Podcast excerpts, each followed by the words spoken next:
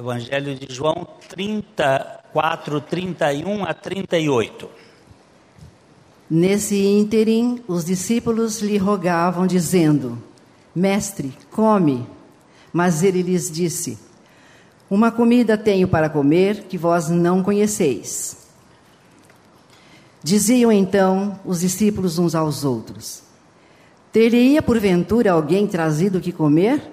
Disse-lhe Jesus: A minha comida consiste em fazer a vontade daquele que me enviou a realizar a sua obra. Não dizeis vós que ainda há quatro meses até a ceifa?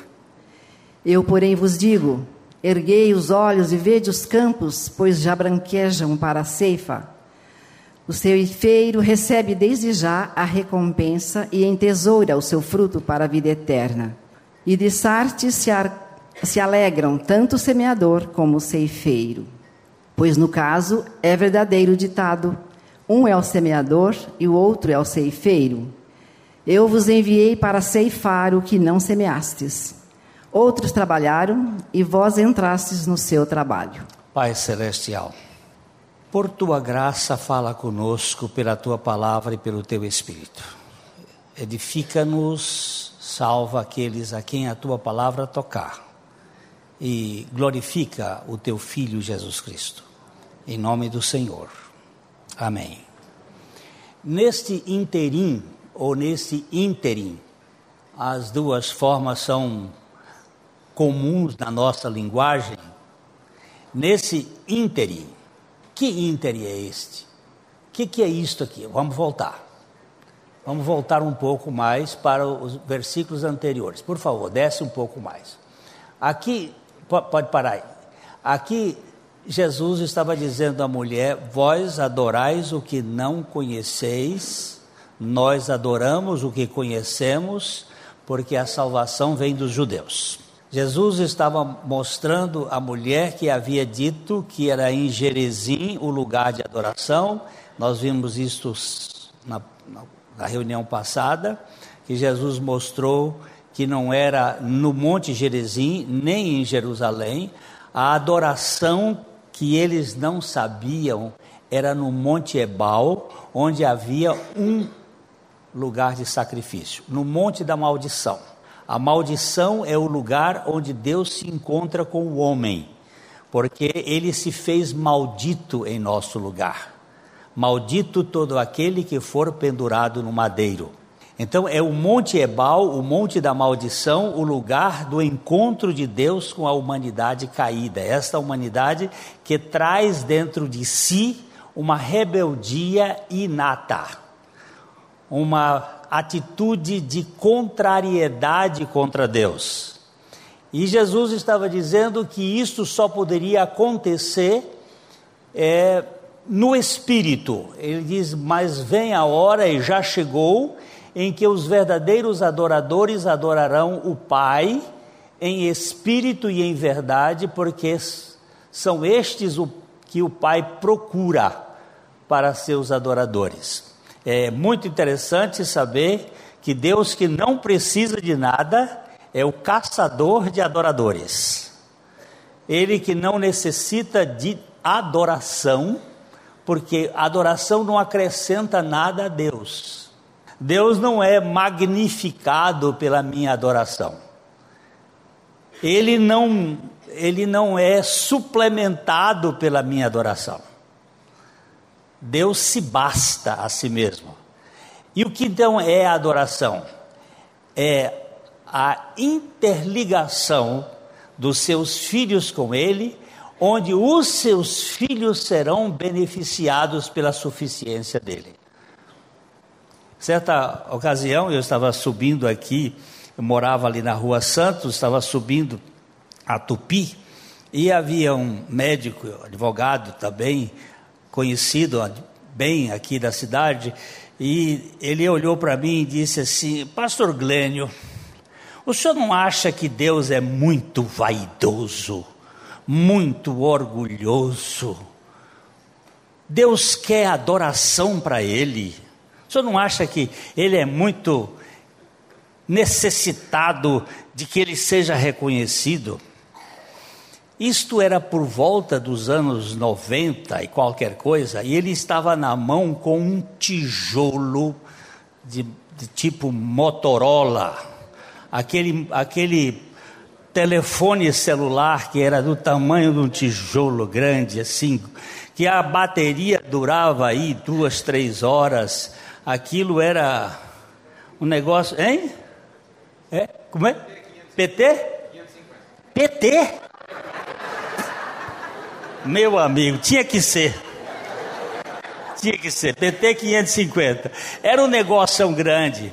Aí eu perguntei para ele assim: o senhor liga esta, o senhor, o senhor liga esse seu telefone de quanto em quanto tempo?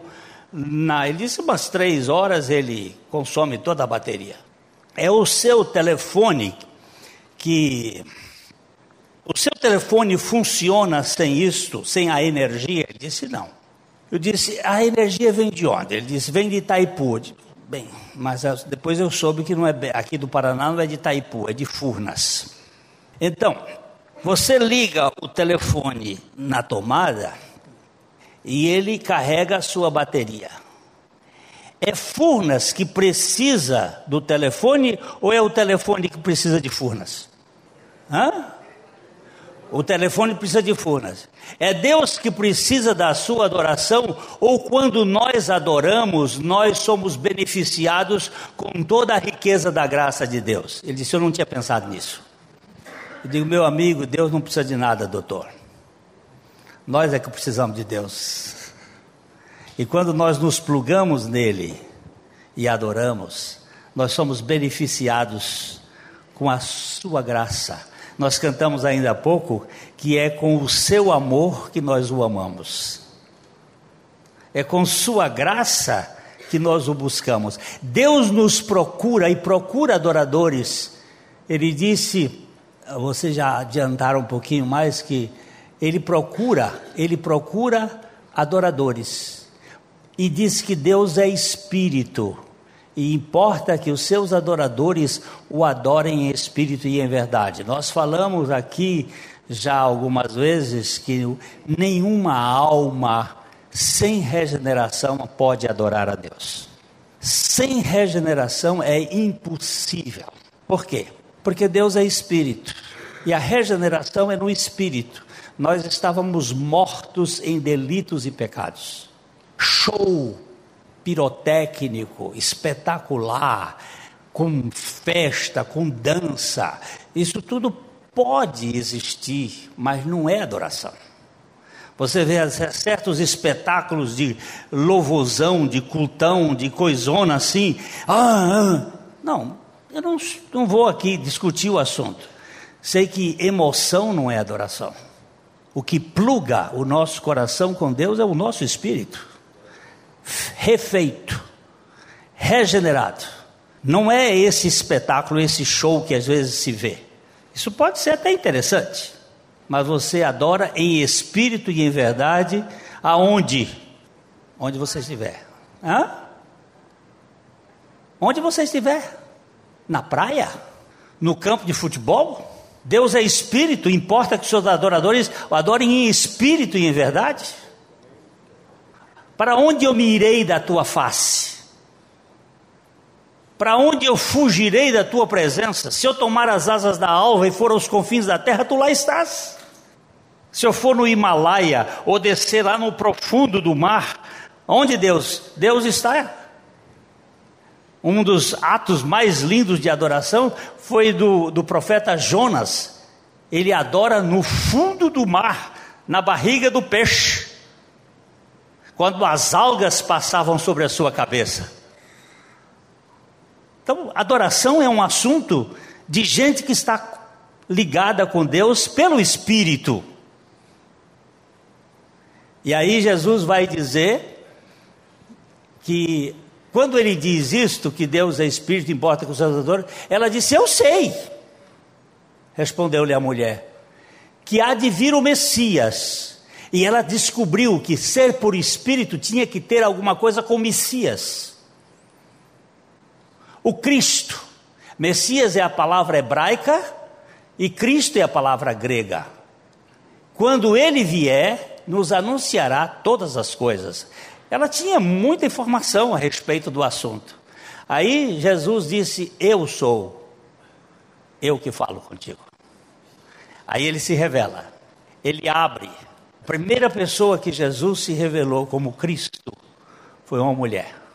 Eu sou. O Cristo não podia vir de um homem, ele tinha que vir de uma mulher.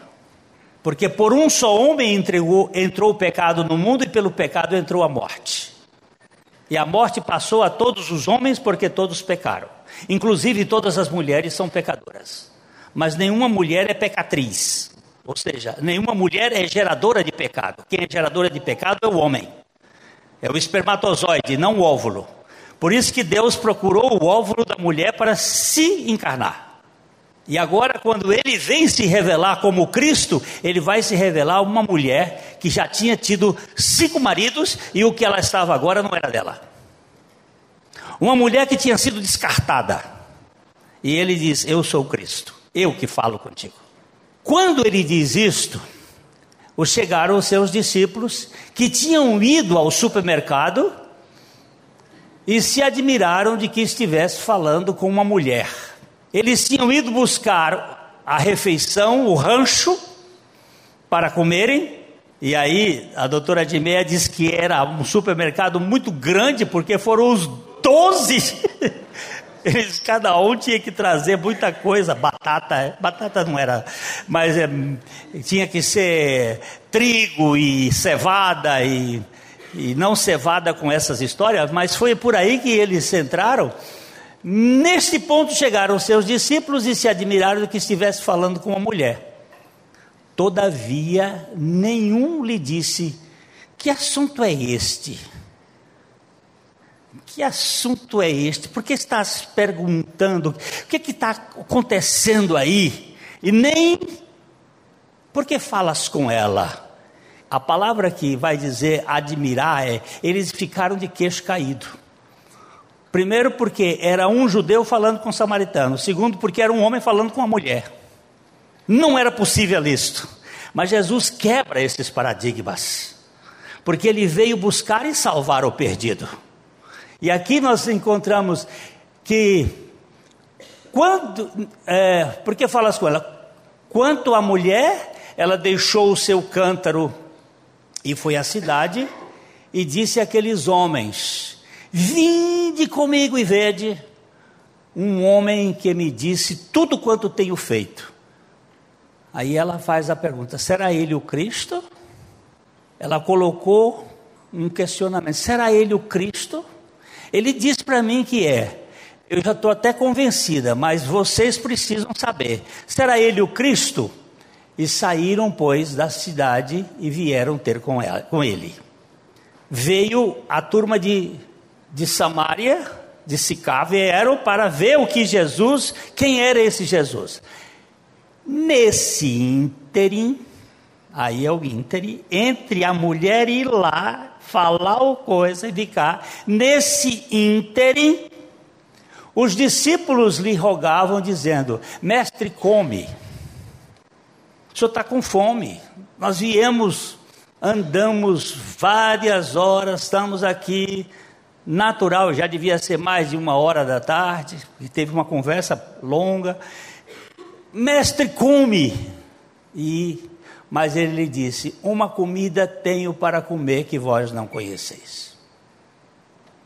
Diziam os discípulos então, ah, diziam então os discípulos uns aos outros: Conversa de bastidor. Quem será que, que veio trazer comida aqui para ele? Aquela conversa que existe, aquela fofocada assim. Quem foi que trouxe? Será que trouxeram uma comida para ele? Teria porventura alguém trazido algum sanduba? Alguma coisa que ele está satisfeito? Aí não, Aí disse-lhe Jesus: A minha comida consiste em fazer a vontade daquele que me enviou e realizar a sua obra. Vamos voltar para o primeiro cardápio. Vamos voltar para Gênesis capítulo 3, vamos voltar para Gênesis capítulo 3, vamos voltar, vamos voltar para Gênesis capítulo 2. Primeiro, Vamos para Gênesis 2, 9. Gênesis 2, 9. E já hoje de manhã a gente viu do solo.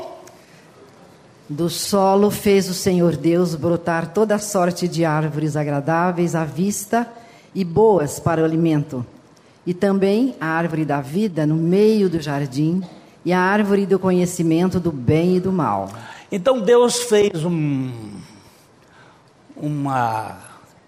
O homem inicialmente era vegetariano. Vamos, vamos pegar um pouquinho para trás.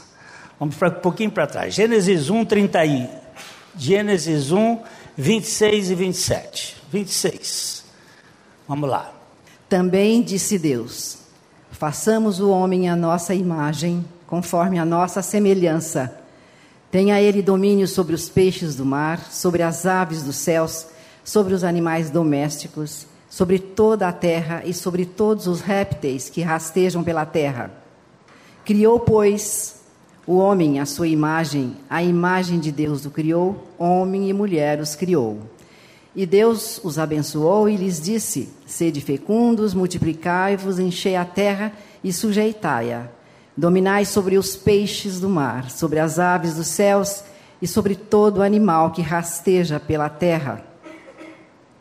E disse Deus ainda: Eis que vos tenho dado todas as ervas que dão semente e se acham na superfície de toda a terra e de todas as árvores que há fruto que dê semente isso vos será por mantimento. E a, a, vamos parar aqui. Até aqui, nesse texto, nós vemos o homem foi feito vegetariano. A carne só aparece no cardápio humano depois do dilúvio. Quando houve uma mudança no eixo da terra e houve umas mudanças na qualidade do, do tempo, e aí Deus botou proteína animal para subsidiar o ser humano. Mas antes era isto, vegetariano. Então tinha frutas à vontade, ervas que dão semente, comia, podia comer feijão, arroz à vontade, né? E toda árvore era boa para comer. No capítulo 2, no verso 16, Deus faz uma conversa particular com Adão. Capítulo 2, 16 e 17. E o Senhor Deus lhe deu esta ordem: De toda árvore do jardim comerás livremente, mas da árvore do conhecimento do bem e do mal não comerás, porque no dia em que dela comeres, certamente morrerás. De toda árvore do jardim comerás livremente toda árvore é boa para comer, toda árvore era agradável aos olhos. Mas houve um, um assunto que aqui dizia assim: mas da árvore, mas da árvore do conhecimento do bem e do mal não comerás, porque no dia em que dela comeres, certamente morrerás. Havia uma exceção no cardápio. Só que houve um garçom que veio provocar capítulo 3, versículo 1. 3 de Gênesis 1 a 6, de 1 a 6. Vamos lá. Mas a serpente, mais sagaz que todos os animais selváticos que o Senhor Deus tinha feito, disse à mulher: É assim que Deus disse: Não comereis de toda árvore do jardim? Para, para, para. O que, que a serpente fez? Qual foi a tática da serpente? Deus havia dito: de toda árvore do jardim comerás livremente, mas da árvore da ciência do bem e do mal não comerás, porque no dia em que dela comeres, certamente morrerás. É assim que Deus disse: não comereis de toda árvore do jardim. Ele, ela põe sempre uma duvidazinha que é para a gente entrar na discussão entrar nos nossos desejos, na nossa concupiscência. E aqui você vai ver que a mulher entrou na conversa. Aqui a serpente é como se fosse um garçom para servir a árvore da ciência do bem e do mal. E ela aqui faz o seguinte: respondeu-lhe o quê? Respondeu-lhe a mulher: Do fruto das árvores do jardim podemos comer. Só que ela tirou livremente, viu? A gente começa pecar na Bíblia quando a gente tira as palavras da Bíblia, ou a gente coloca a palavra que a Bíblia não tem, ou a gente distorce as palavras da Bíblia. É aí que a gente começa a entrar nos problemas. Ela tirou livremente. Mas do fruto da árvore que está no meio do jardim, disse Deus: dele não comereis, nem tocareis nele, para que não morrais. Ela ali tirou livremente e aqui ela botou nem tocareis. Esse nem tocareis não foi Deus que disse. Isso é o que a gente faz às vezes em dizer que Deus fez tanta coisa que ele não fez. Tá bem? Aí. Então a serpente disse à mulher: É certo que não morrereis. Por Porque Deus sabe que no dia em que dele comerdes, se vos abrirão os olhos, e como Deus, sereis conhecedores do bem e do mal. Deus está blefando, você pode comer, você não vai morrer, porque Deus sabe que quando você comer, você vai ser igual a Ele. A criatura não pode ser o Criador, mas ela pode querer ser. Ela não pode ser Deus, mas ela pode querer ser. E se você fizer isto, aí nós vamos quebrar a vontade de Deus. Por isso que Jesus disse: A minha comida é fazer a vontade de Deus. Aqui a serpente é fazer a sua vontade. Ah, Aqui é só para segurar o microfone mais assim, para vocês fiquem curiosos para saber que recado veio. E eu sei como é que a mente faz, fica distraindo o resto da. Eu sei como é. A mente humana é terrível. Ela distrai, já começa. O que será que foi ali? O que é está por trás daquilo? Então, é, a serpente queria que a mulher ela se distraísse ou os dois, o casal, se distraísse da vontade de Deus e entrasse nos seus próprios pontos de vista. Porque você vai verificar que a mulher vendo, vendo a mulher, vendo o que que a mulher vendo? A árvore. Que árvore é esta? A árvore que Deus havia dito para não comer. Vendo, não é que ela viu, é que ela vendo não foi uma visão assim de soslaio, não foi uma visão passageira, foi uma visão vendo, foi uma visão direta, olhando. Ali levou o tempo, vendo a mulher que a árvore era, mas todas as árvores não eram boas, eram você não viu lá no versículo 9 que ele fez toda a árvore que eram boas para se comer, agradáveis aos olhos? Olha, era, era boa, agradável aos olhos. Agora apareceu esta palavra aqui, né? Esta é a palavra do pecado. Desejável para dar entendimento. Que é a mesma palavra que aparece na salvação de Caim ou seja, no projeto de Deus para a salvação de Caim que ele rejeitou. Ele disse: O desejo será, o teu desejo será contra ela, contra a ovelha que devia ser sacrificada em teu lugar. Eu vou ter que dar o texto porque eu estou vendo gente boiar. 4, 7, Gênesis 4, 7. Depois a gente volta para cá. Se procederes bem, não é certo que serás aceito? Se todavia procederes mal, eis que o pecado jaz à porta. O seu desejo será contra ti, mas a ti cumpre dominá-lo. Aqui esse texto é muito difícil de ser traduzido, mas ele, eu não traduziria desta maneira como está aí.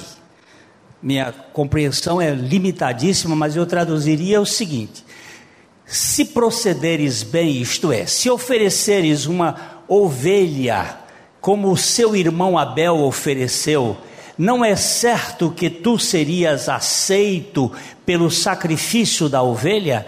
Todavia, se procederes mal, bem e mal, eis que o pecado, a ovelha do pecado, aquele que é o Cristo, que não conheceu pecado, mas se fez pecado por nós, eis que a ovelha do pecado jaz à tua porta. E O teu desejo é oferecê-lo no teu lugar para ser vencido, porque se a minha vontade não se render à vontade do Senhor, eu vou ficar preso nos meus desejos e os meus desejos vão me levar à destruição total. Só o domínio do Senhor sobre mim poderá fazer com que a minha vontade se curve a Ele. Por isso que Jesus disse: A minha comida é fazer a vontade de meu Pai. Adão e Eva quiseram fazer a sua própria vontade. Adão e Eva quiseram fazer a sua própria vontade. Mas aí está o nosso problema. O nosso cardápio. O que nos agrada. Por que, que a gente fica gordo? Normalmente nós nos tornamos obesos porque a gente come demais, né? Tem algumas deficiências orgânicas que pode acontecer, mas normalmente é isso. Eu reparo aqui a minha protuberância e percebo que ela, ela está aí reservada por anos por excesso. Agora, a questão aqui que nós precisamos verificar é o seguinte: que, que levou Adão e Eva a cair? Um cardápio baseado na sua própria vontade, nos seus desejos, os desejos da satisfação do ego. Agora, vamos voltar lá para Jesus, capítulo 4 de, de João, quando ele diz, lá no versículo 33. Diziam. Não, não, não. Ah, aqui, é o 34. Disse-lhes Jesus: A minha comida consiste em fazer a vontade daquele que me enviou a realizar a sua obra. E, e. Me enviou. E realizar a sua obra. A minha comida é fazer a vontade daquele que me enviou. Jesus estava aqui dizendo aos discípulos que tem duas filosofias governando o mundo. Aquela que está ligada aos instintos humanos e às necessidades externas e aquela que está ligada ao trono da vontade de Deus. E a prioridade dele era fazer a vontade do Pai dele, a vontade daquele que me enviou. E Jesus estava dizendo que ele estava mais envolvido com uma obra, que era a obra da redenção todas as tribos, povos e nações do mundo. Que ele teve oportunidade de ir diretamente para um poço, onde estava uma mulher que era um poço de problemas, mas que ele estava ali para ser a fonte jorrante de solução. Ele era aquele que jorrava de dentro para fora e podia resolver a angústia existencial daquela mulher e fazê-la uma adoradora. E não somente aquela mulher, mas todo aquele que nele cresce. A minha vontade, não dizeis vós, aí ele faz uma, uma questão, possivelmente, ele, ele começa essa, esta conversa antes da, no início da plantação, ele viu um campo plantado e ele diz assim: uh, Não dizeis vós ainda que há quatro meses até a ceifa, que é quando mais ou menos demora a produção de trigo, não é isso, Sérgio? Quatro meses? Quatro meses. Então ele diz assim: Olha aqui, não dizeis vós que ainda há quatro meses até a ceifa? Eles tinham acabado de plantar. Eu, porém, vos digo: erguei os olhos e vede os campos que já branquejam para a ceifa. Vocês estão vendo aqui, não, não tem nada, mas eu estou vendo lá na frente, há quatro meses adiante, que os campos estão cheios de frutos, eles estão brancos, Jesus está dizendo: vocês estão preocupados com o que vocês veem, eu estou apresentando aquilo que eu vim fazer, que é pela fé, é a salvação daqueles que eu vou atingir. O campo já está branquejando, e olha, quer saber de uma coisa? O ceifeiro recebe desde já a recompensa e entesoura o seu fruto para a vida eterna. E dessarte se alegra tanto o semeador como o ceifeiro. Jesus está dizendo: vocês vão colher frutos até onde vocês não plantaram. Aqui outros vieram antes e plantaram, E dentro do reino de Deus, um planta, o outro rega, mas é Deus que faz nascer e dá o crescimento. Mas vocês precisam entender que ah, um é o semeador, o outro é o ceifeiro. Eu vos enviei para ceifar o que não semeastes, outros trabalharam e vós entrastes no seu trabalho para ceifar. Quantas vezes você vai pregar o evangelho para uma pessoa que já foi pregado e você só colhe? Alguém já teve atrás. Porque dentro do reino de Deus tem uma esteira de semeadores e outros de colhedores. E a gente está aí a, a disseminar e outros a colher, e o reino vai se manifestando. Porque a vontade de Deus é que os homens cheguem ao pleno conhecimento da, da verdade. Todo aquele que chegar a esse momento, este eu sei. A vontade de Deus é a salvação de todo aquele que crê. Ah, o cardápio vai determinar o seu envolvimento. Se o seu cardápio é para a satisfação da sua vontade, nós vamos ter morte pela frente. Se o cardápio é para a vontade de Deus, nós vamos ter vida pela frente. Vamos ter redenção. Vamos ter colheita. É, Esaú foi um homem que perdeu a sua primogenitura porque ele era um profano. Ele estava preocupado com as coisas do aqui e agora. Ele estava preocupado em satisfazer os seus instintos. Ele não se importou de vender a sua primogenitura, que é uma coisa, eu ser o primeiro, mas estar tá com fome, é preferível estar tá com a barriga cheia e ser primeiro não, não precisa, não ser o primogênito. E ele vendeu a primogenitura por um prato de lentilhas. Isto pode ter conotações muito maiores. Quando nós, por exemplo, sacrificamos a nossa vida espiritual por uma ocupação desesperada de trabalho para adquirir bens que não satisfazem a nossa fome espiritual. Nós hoje temos muitos homens cansados, trabalhando em excesso, não tem tempo para orar, para meditar, para ter convívio com a família. São muito cansados, são exaustos. E essa exaustão, ela tira. Vocês se lembram que o rei Faraó colocou peso sobre o povo de Israel, mais peso e mais peso, até que o povo não tinha, não estava suportando mais. E é isso que a gente se envolve, envolve com muita coisa, envolve com entretenimento, por exemplo. Gasta horas com entretenimento, mas isso não satisfaz a fome de nossa alma. Nós temos uma fome de Deus. A minha alma tem fome de Deus e do Deus vivo. Quando entrarei perante a Sua presença? Eu até vou com a multidão em festa, eu vou nos cultões, eu vou nas, nas reuniões extraordinárias, eu vou, mas minha alma está com fome. Vamos dar uma olhadinha nesse Salmo 42, ligeirinho. Vamos só para a gente ver aí a sede a fome da alma. Vamos rapidinho. Como suspira a corça pelas correntes das águas, Assim por ti, ó Deus, suspira a minha alma. A minha alma tem sede de Deus, do Deus vivo.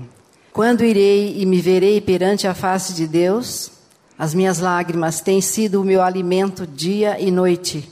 Enquanto me dizem continuamente: O teu Deus, onde está? Onde está Deus? Onde está Deus? Onde está Deus? Eu tenho sede de Deus.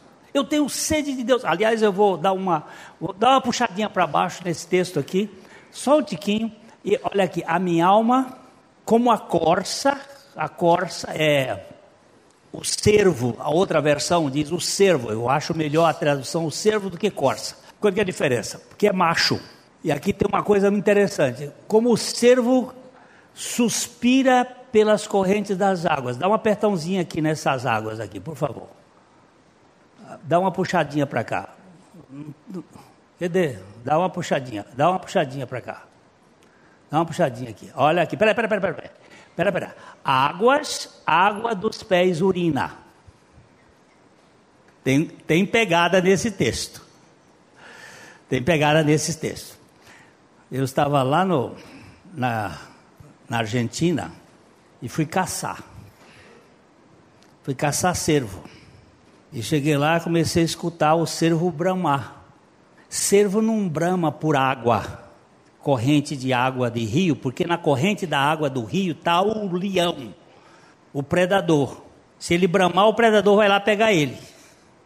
Ele brama quando ele sente o cheiro da fêmea. Ele sente o cheiro da fêmea e ele quer cruzar. Isso é uma questão de relacionamento de afeto. Que o casamento de Deus e de nós é parecido com, com relacionamento sexual. É forte, é intenso. Por isso que Deus diz que não aceita adultério. E ele diz: olha aqui, ó. Água, água dos pés. Água dos pés, o que, que é água dos pés? Quem é que bota água nos pés? É macho ou fêmea? É fêmea. E quando ela bota a água dos pés, vem o cheiro do hormônio. E quando vem o cheiro do hormônio, o brama, o bicho começa a bramar. Eu quero essa fêmea. Minha alma tem sede de Deus. Minha alma tem sede de Deus. Mas o Deus vivo é o apetite, é o cardápio do instinto da, da fêmea, do macho pela fêmea é o cardápio do instinto da relação. Minha alma tem sede, minha alma tem fome, mas eu estava numa. Quer ver? Volta para o salmo lá. Ah, mas ficou bom aqui agora, hein, meninos? Opa, vocês ficaram. Meninos, vocês vão aprendendo. Aí ele diz: puxa, puxa para cima aqui. Lembro-me destas coisas, vou rapidinho. Dentro de mim derrama minha alma como passava eu com a multidão que ia na procissão à casa de Deus, entre os gritos de aleluia, louvores, e a multidão em festa, e nós estávamos em festa, e louvava, e louvava, e louvava. Mas o que acontecia logo depois? Minha alma batida. Porque está batida a minha alma, porque te perturbas dentro de mim. Porque nada neste mundo satisfaz a nossa fome de Deus senão o próprio Deus. Só Ele. E aí Jesus estava dizendo: minha vontade como homem é fazer a vontade do meu Pai que está nos céus. E a vontade do meu Pai que está nos céus é que eu possa levar essa mensagem de redenção a judeu, a samaritano, a gentio, a romano, a grego, a piauiense, a gente de todos os tipos, para que essa gente possa crer receber o Senhor Jesus Cristo. O cardápio de Esaú era a preferência pessoal dele.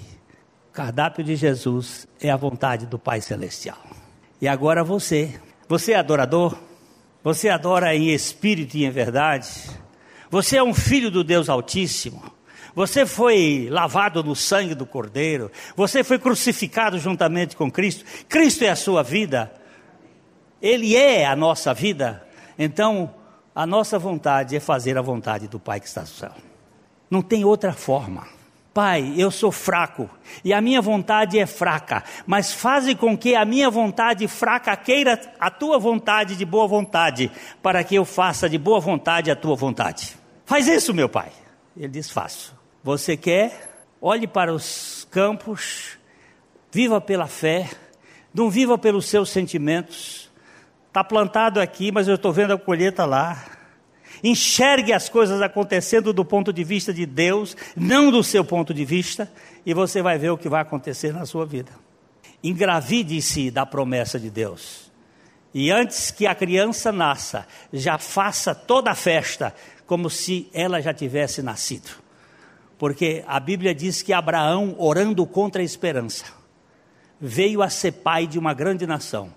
Ele olhava para baixo e não via nada, porque estava morto. A Bíblia diz que era necrontes. O, o órgão sexual de Abraão estava impotente. Mas enquanto ele olhava para baixo, ele olhava para cima. E quando ele olhava para cima, ele dava glória a Deus e dizia: Na esperança eu vou ser pai.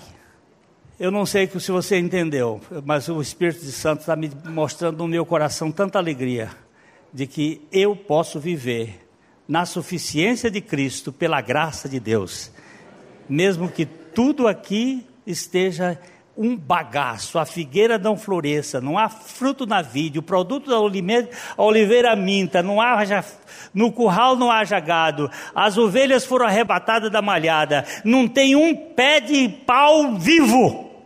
Todavia, eu me alegrarei no Senhor e exaltarei no Deus da minha salvação.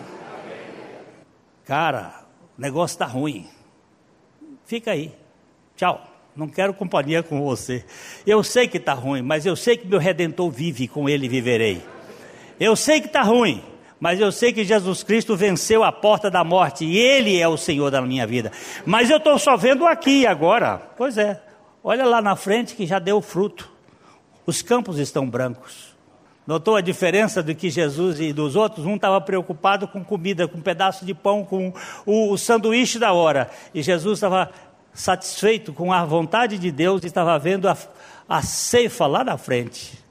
É isso que nós precisamos enxergar pela graça de Deus. A mensagem que você acabou de ouvir faz parte do Ministério de Comunicação Palavra da Cruz. Temos um grande acervo de estudos bíblicos em áudio e vídeo. Distribuímos também gratuitamente o jornal mensal Palavra da Cruz. Entre em contato conosco pelo fone 0 operadora 43 33 728900 ou pelo e-mail livraria@piblondrina.com.br. Visite-nos pelo site www.livrariapiblondrina.com.br ou acesse www.piblondrina.com.br. Graça e paz.